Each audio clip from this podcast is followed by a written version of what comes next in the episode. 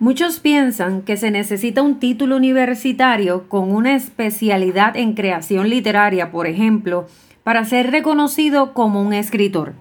Falso. Nadie puede pedirte un diploma de bachillerato, maestría, doctorado, ni una certificación siquiera para reconocer lo que eres. Mi nombre es Yasmín Díaz y te doy la bienvenida a Autores Indie, el podcast para escritores del Señor que desean publicar de forma independiente.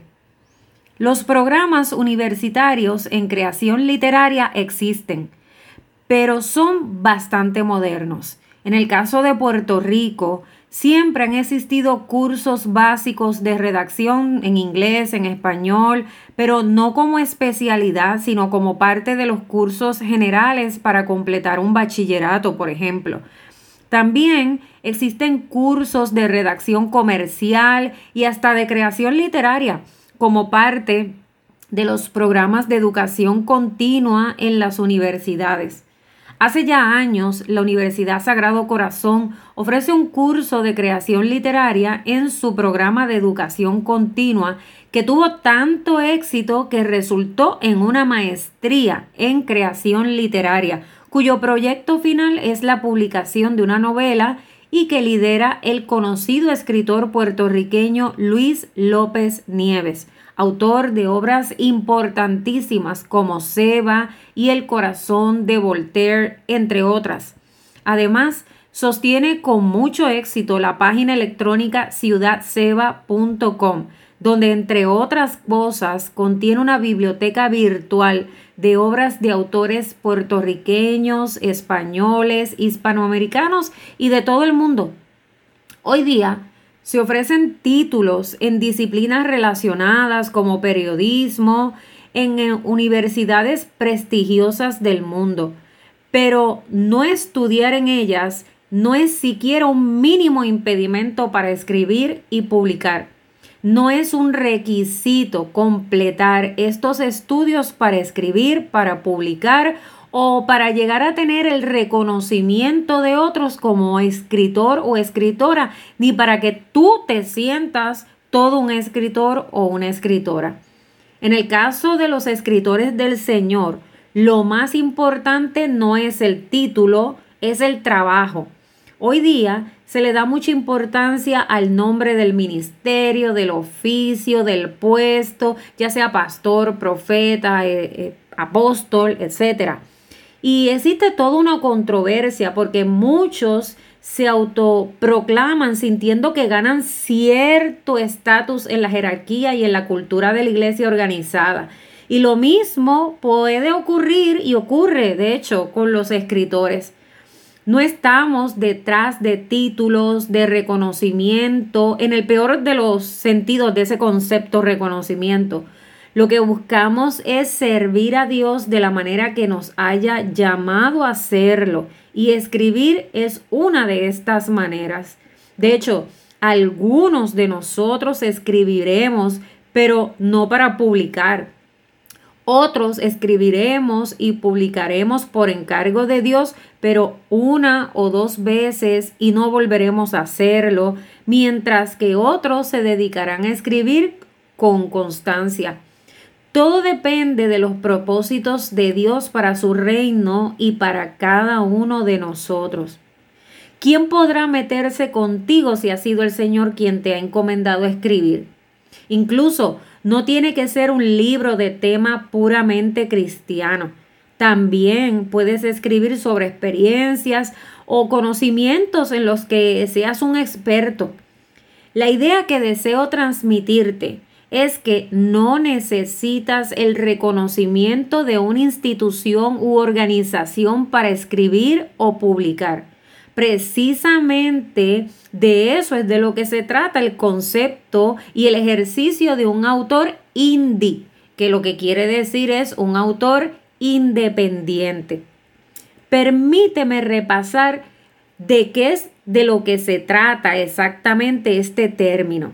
El concepto se refiere a quien escribe y publica, pero no a través de una casa editorial tradicional. y qué es exactamente una casa editorial tradicional, cómo se publica de esta manera. Bueno, históricamente y aún hoy en el presente, un escritor debe someter una propuesta a todas las casas editoriales importantes de su país o internacionales que les interese. Estas casas son empresas con fines pecuniarios. Tienen todo un personal especializado, dependiendo de, ¿verdad?, cuán grande sea la empresa, eh, distintos tipos de editores, lectores especializados, diseñadores gráficos, maquetadores, en fin. Un lector especializado en las artes editoriales hará una lectura de esa propuesta que debe tener cierto formato, debe cumplir con cierto formato. Si de entrada la propuesta no cumple con ciertos estándares o no cumple con eh, ¿verdad? el formato de la propuesta que cada eh, eh, casa editorial pide, ni siquiera se molestarán en leerla. Entre las partes de esta propuesta está una carta de petición, un resumen del libro y varios capítulos del libro. Algunas editoriales piden el manuscrito completo. Entonces, el lector especializado en artes editoriales lo que va a hacer es que va a elaborar lo que se conoce como un informe de lectura. Y allí eh, va a incluir su análisis como experto acerca de los niveles o los aspectos más importantes de la obra. Lógicamente, uno de ellos es el contenido y el enfoque, es decir, el, el tratamiento, el acercamiento que hace el autor a ese tema. Pero también incluye una evaluación sobre el título y el subtítulo, sobre la portada, sobre la estructura en general, entre otros aspectos. Además, va a ofrecer una opinión acerca de si el manuscrito tiene posibilidades de venta. ¿Por qué?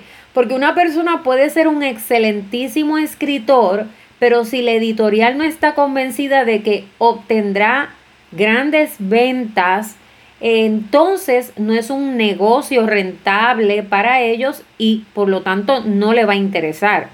Por el contrario, es posible que el escrito no sea tan bueno, pero si entienden que este sí los va a enriquecer, entonces le ofrecerá el contrato al escritor. Después de todo, para eso están los editores, para ayudar a escribir, ¿verdad? Eh, y aquí es donde viene otro detalle importante acerca de la forma tradicional de publicar un libro. Una vez aceptan el manuscrito, la editorial lo va a decidir todo. Va a poder cambiarle el título y el subtítulo a la obra, aunque nosotros prefiramos el que originalmente le habíamos otorgado. Si ellos dicen que no y le cambian el título, ese es el título que se queda. También van a decidir la portada. Eh, nosotros podemos sugerir, podemos ya tener una portada, pero si a ellos no les gusta, ellos la van a cambiar. Incluso pueden cambiar el contenido, el cual pueden alterar a su gusto. Pueden eliminarle partes que nosotros entendamos que son indispensables y que no se podían eliminar. Pueden añadirle o pueden reescribir, ¿verdad? Más aún, eh, le van a dar cierta cantidad de dinero al escritor eh, de inicio, una vez, ¿verdad? Este, se llegan a los acuerdos, pero ellos son quienes van a recibir la mayor parte de las ganancias y en la mayoría de las ocasiones el escritor se queda con, en el mejor de los casos, con un 25%. Ese sería uno de los mejores escenarios, un 25, un 20, un 15%, en, en muchas ocasiones muchísimo menos que eso, dependiendo de cuán conocido sea el escritor o la escritora. Y ellos no se van a esforzar por promocionar el libro, entre otras eh, desventajas. Recuerda que la editorial ya de por sí se está arriesgando porque invirtió dinero en la edición del libro, en la diagramación, en la creación de la portada, en la reproducción, en la publicación, le dieron un adelanto al escritor sin saber con seguridad si iban a poder recuperar esa inversión y si iban a ganar sustancialmente con la venta de ese libro. Así que por tal razón es usual que muchas de estas grandes editoriales se interesen en personas que ya tengan mucho reconocimiento, que sean influyentes, que tengan muchos seguidores, aunque no sean escritores, porque de esa manera se aseguran de que el libro se va a vender y de que obtendrán ganancias. Por eso esta persona no tiene que ser un escritor, puede ser un político, un actor, un cantante, un socialité, un influencer, un entrepreneur en cualquier campo, arte o disciplina, un atleta, un deportista. Para ello existen los llamados ghostwriters eh, como se le conoce en inglés, en español, son los escritores fantasmas. No sé si habías escuchado hablar de eso, pero a estos escritores se les paga para que escriban libros, pero sus nombres nunca se conocerán. Este, eso existe también, ¿verdad? Para lo hacen muchos estudiantes de maestría y hasta de doctorado, que en lugar de hacer su investigación y de escribir, eh, pagan a un escritor fantasma para que haga todo el trabajo y están dispuestos a pagar 4 mil y 5 mil dólares. Lo que a mí no me parece muy ético, pero es una realidad que se hace. Y hoy día lo hacen mucho, incluso ministros de Dios. Este, podemos dialogar sobre cuán bien o cuán mal es, es esta práctica. Al menos yo no hago ese tipo de trabajo. También se puede contratar a una persona para que nos ayude a escribir, pero esa persona sí va a aparecer como un coautor y, o una coautora. Y esto sucede mucho con libros que pertenecen al género de la autobiografía o de la memoria, las memorias. Seguramente por eso ahora comprendes mejor por qué históricamente el oficio del escritor ha sido tan elitista dejándole pocas oportunidades a aquellas personas que desean escribir, pero por alguna razón las posibilidades de publicar con una editorial son muy reducidas. No me quiero imaginar cuántos libros no pudimos leer debido a esas razones. Pero esta situación ha cambiado radicalmente, gracias a Dios. Y aunque no todo es positivo, son más las ventajas que las desventajas que esta nueva forma de publicar un libro nos ofrece. Ahora tú y yo podemos escribir y publicar sin necesidad de una editorial tradicional. Gracias a plataformas como la de Kindle Direct Publishing de Amazon, entre otras, porque esta no es la única plataforma. Por eso el nombre de autor independiente o autor indie. Este método también tiene ventajas y desventajas. Entre las ventajas, que para mí son más, están que puedes decidir sobre todo lo relacionado a tu libro y nadie va a poder imponerte su criterio sobre el tuyo. Podrás decidir el título, el subtítulo, la portada, el contenido, el formato, el precio, etc. Además, todas las ganancias por concepto de la venta de tus libros son tuyas, nadie, nadie se va a quedar con ellas. Bueno, a Amazon le toca su parte, ¿verdad? Pero el resto eh, y todavía es muchísimo más de lo que te ganarías con una editorial tradicional. Y, y bien importante es que vas a conservar los derechos de autor, que en una casa tradicional usual, usualmente los pierdes. Aunque claro, esta nueva forma también ha creado diversos tipos de editoriales que ofrecen una diversidad de servicios y algunas de estas puede que requieran quedarse con algún por ciento también, pero no es la mayoría y eso queda a discreción del autor. Por eso es bien importante que te eduques sobre este tema, porque lo menos que uno quisiera es perder los derechos de autor o no tener claro el asunto de las ganancias. Claro, tiene sus desventajas si es que lo quieres ver de esa manera, algunos lo ven de esa manera.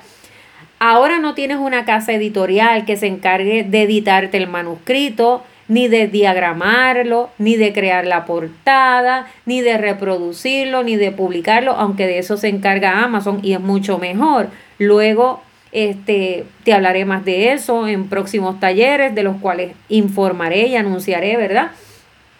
Ahora, todo ese trabajo le toca al escritor. Por eso, ahora el escritor no solo debe ser escritor, sino que se convierte en todo un empresario y cada libro se convierte en un proyecto.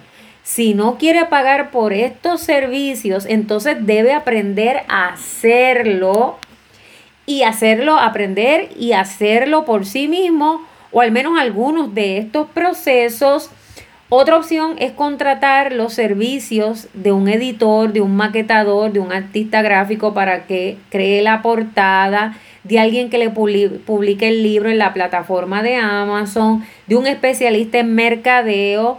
Pero si aprendes a hacer alguno de estos procesos, vas a ahorrar dinero. Para otros es recomendable ir haciendo eh, una alcancía, pero gracias a Dios existen otras plataformas en las que se venden estos servicios a precios muy, muy razonables que teniendo mucha cautela y sabiendo, ¿verdad?, escoger, pueden ser muy buenos. De todos modos, a mí me parece que nada, nada más el hecho de mantener los derechos de autor, poder decidir todo lo relacionado con tu libro y recibir todas las ganancias son razones suficientes para preferir publicar un libro de forma independiente. Si consideras que con la manera tradicional es posible que tu libro no llegue a publicarse o que de publicarse no tendrías el control absoluto sobre tu obra y lo que es peor, perderías los derechos sobre ella y que solo una ínfima parte de las ganancias llegaría a tus arcas, esta alternativa es excelente, esta de publicar de forma independiente. Espero, de hecho, espero poder ofrecer un taller durante eh, los primeros tres meses del nuevo año para los escritores de Dios eh, de manera que puedan comprender mejor. De estos talleres se ofrecen muchos, algunos son gratuitos, otros son de pago, unos más baratos, unos más costosos, pero de una manera u otra habrá que educarse sobre este asunto. Lo recuerdas, lo discutimos en el episodio número 2. Déjame saber por favor, si te interesaría este tipo de taller o si conoces a alguien a quien le interesaría. Ahora, el escritor, ahora el escritor se va a convertir, se va a convertir también en un emprendedor. Todavía existe un gran debate. De un lado están las casas editoriales tradicionales junto a los escritores que publican solo de esa manera y la academia, quienes consideran que quienes publican de forma independiente no merecen llamarse escritores. Y sus razones son varias. Una de ellas es porque cuando uno publica a través de una casa editorial tradicional, esta sirve como un filtro.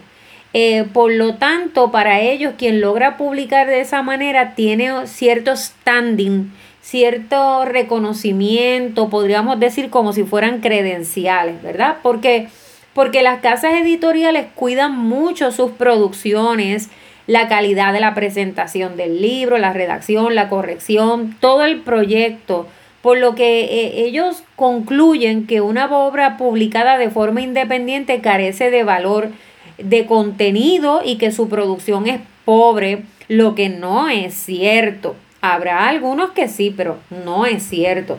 Un libro no es pobre porque se publicó de forma independiente. La pobreza ni la calidad lo determina si se publicó de forma tradicional o de forma independiente. ¿Cuántos libros malísimos se han publicado de forma tradicional?